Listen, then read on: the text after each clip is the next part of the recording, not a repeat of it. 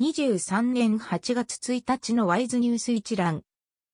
台湾の経済ニュースが音声で聞ける耳よりワイズ。こちらではトップニュースとその他ニュースのタイトルをまとめてお届けします。スマートフォンでもお聞きいただけます。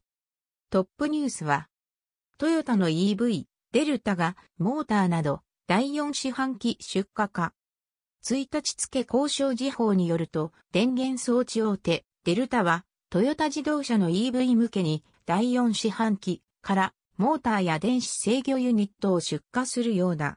初回の受注は、数十億台湾円、1台湾元約4.53円、来年は倍増するとされる。デルタは、以前の株主総会で、国際的な自動車メーカーのティアワンサプライヤーになったと明かしていた。その他ニュースのタイトルは、省エネ家電購入促進、貨物税還付850万台以上。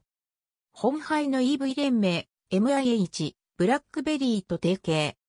全天候型の自動運転試験場、25年完成。小頃の電動バイク、無印良品コラボ第2弾。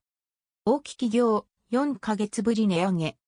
ケマーズ台湾が創業停止、259人解雇へ。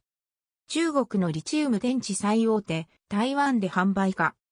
肘子居住用住宅、所有者54万人に。無印良品、大型店舗の出店継続。果物の上半期輸出額、1から5割増。マーキュリアホールディングス、消火圏に太陽光発電所。転職希望73%、転職活動中は14%止まり。資本金10億元超の企業、女性トップが14%に。消化権議長が国民党を離党、総統選での各体名刺支援が理由か。国民党総統候補の講師が訪日、日華議員懇談会議員と会談。中国軍機、一機が防空識別圏侵入。セクハラ防止三法改正、最長3年の懲役に厳罰化。偽パナソニック製電池を販売、男3人逮捕。台湾民衆党の英語スローガン、白人至上主義連想と物議。